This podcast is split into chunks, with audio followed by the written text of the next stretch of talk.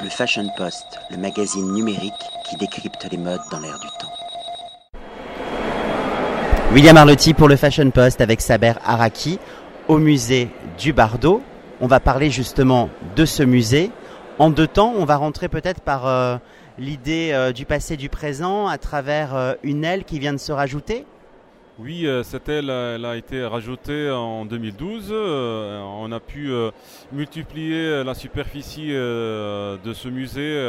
on est passé à 15 000 mètres carrés d'espace d'exposition. donc c'est bien, avec de nouvelles technologies aussi d'exposition des lumières, des spots, et c'est bien. Hein. Avec une lumière naturelle, justement, pour apprécier les différentes fresques. Quand on entre dans le musée, on a une fresque qui est saisissante. Dites-moi-en un peu plus à travers cette œuvre. Euh, oui, en, entrant, on voit directement euh, cette, cette, cette, mosaïque, la plus grande en absolu euh, dans le musée. ça fait 140 mètres carrés de, superficie.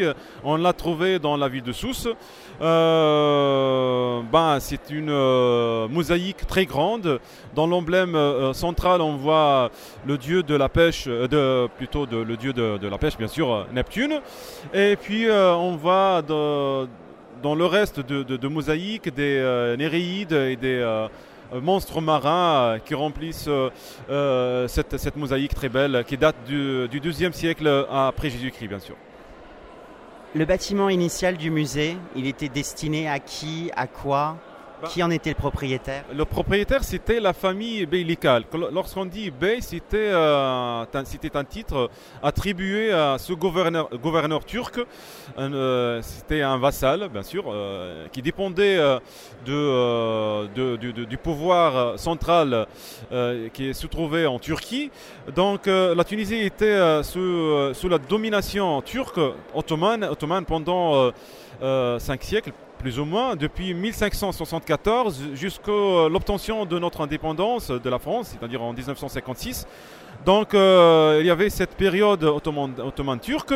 Les Turcs ont construit plein de monuments, plein de palais euh, un peu partout euh, en, Tunisie et spécialement ici à Tunis. deux bâtiments dans la Médina de Tunis, ici le Bardo, mais aussi à la Manouba, à la Marsa, etc. Donc ça date du 15e siècle, le premier bâtiment. Et sous sa forme, euh, sous sa forme actuelle, ça remonte au XVIIIe siècle, ce, musée de Bardo. Voilà. Chaque pièce, chaque salle est dédiée à un site archéologique.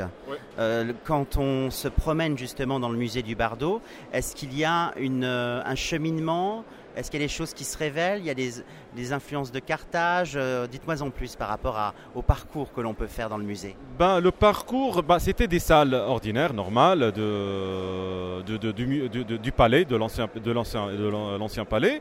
Euh, on a euh, décidé de créer ce musée parce qu'il y avait plein de choses à faire montrer aux gens. Donc, le gouverneur, turc a offert, offert ce musée au ministère de la Culture. Euh, c'était une idée, euh, entre parenthèses, du vizir, c'est-à-dire du premier ministre de ce, gouverneur turc. C'était un réformiste très connu qui est Khayreddin Besh. Euh, on a plein de choses à faire montrer aux gens. Donc on a décidé de créer une sorte de chronologie, mais aussi une sorte d'aménagement intelligent. On a décidé de mettre les choses euh, selon la provenance de, ces objets, de, ces, euh, de, ces, vestiges. On, trouve la salle de Sousse, on trouve la salle de Oudna, on trouve la salle de Carthage, bien évidemment, qui était la capitale de la province romaine, en, Afrique. On trouve aussi la salle de Douga, le, site majeur euh, le plus grand, le plus intéressant en absolu dans, notre pays, dans, notre pays. Donc c'est bien à découvrir, c'est bien pour le visiteur aussi pour l'aider à mieux découvrir ce, monument, ce, musée. Euh, très, très, très, très, très, euh, très intéressant sur l'échelle internationale parce qu'il est protégé par l'UNESCO. Euh.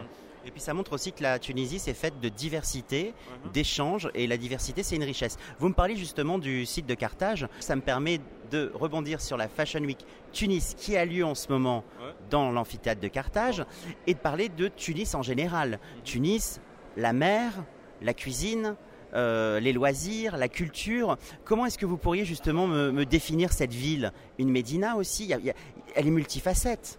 Ah, Tunis, c'est une métropole. Bah, Tunis, c'est plein d'histoires, plein de monuments. C'est la Médina, bien sûr. Lorsqu'on dit Médina, c'est-à-dire la, une partie vieille, une partie euh, ancienne, une partie arabe.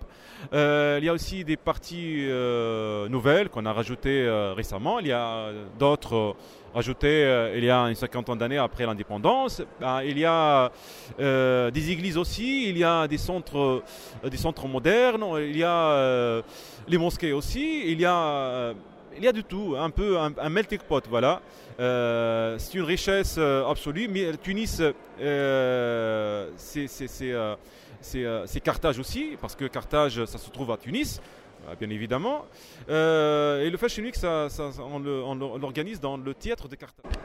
Alors la Tunisie, un pays rayonnant où on mange très très bien. Quelles sont justement les spécialités de la Tunisie? Ben, point de vue gastronomique, la Tunisie c'est très riche. Euh, ben, on ne peut pas euh, parler de gastronomie sans mentionner le couscous. Euh, une très grande variété dans le couscous même. Ça dépend où on est dans, en Tunisie. Donc c'est ça c'est le plat principal par excellence en, Tunisie. Comment est-ce qu'on reconnaît un bon couscous tunisien? Lorsque vous mangez un bon couscous tunisien, c'est c'est la saveur. C'est, euh, ce sont les, euh, les, les, les, euh, les, épices. C'est très épicé, c'est très un peu, un peu, un peu, un peu piquant. Mhm. C'est absolument tunisien. On mange très piquant, non Nous en Tunisie, c'est la tradition, on mange piquant. Parce que je sais que certaines personnes font le couscous accompagné de pois chiches, le couscous accompagné de raisins, le couscous accompagné d'haricots verts. Uh-huh. Et alors, le couscous tunisien, si, on l'accompagne avec quoi Le couscous tunisien, ça s'accompagne avec euh, tout ce que tu as mentionné tout à l'heure. Ah, bah, ça dépend où, tu es en Tunisie.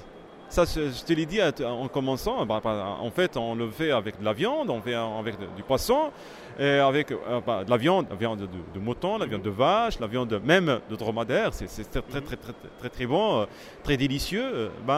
On peut l'accompagner avec de la de, de euh, de n'importe quoi, voilà. Ça dépend des régions et ça dépend de l'humeur. exactement. Et de ses envies. Oui. Voilà, on va rester sur l'envie et cette envie de partager. Merci beaucoup, Saber. Merci à, toi et à la prochaine. Euh, on vous attend en Tunisie. Hein. On vous attend euh, parce que c'est un pays chaleureux, un pays accueillant et un pays qui a besoin de votre aide, l'aide de, l'Europe pour une reprise proche du, du tourisme tunisien. On vous aime. Allez, ciao le Fashion Post, le magazine numérique qui décrypte les modes dans l'air du temps.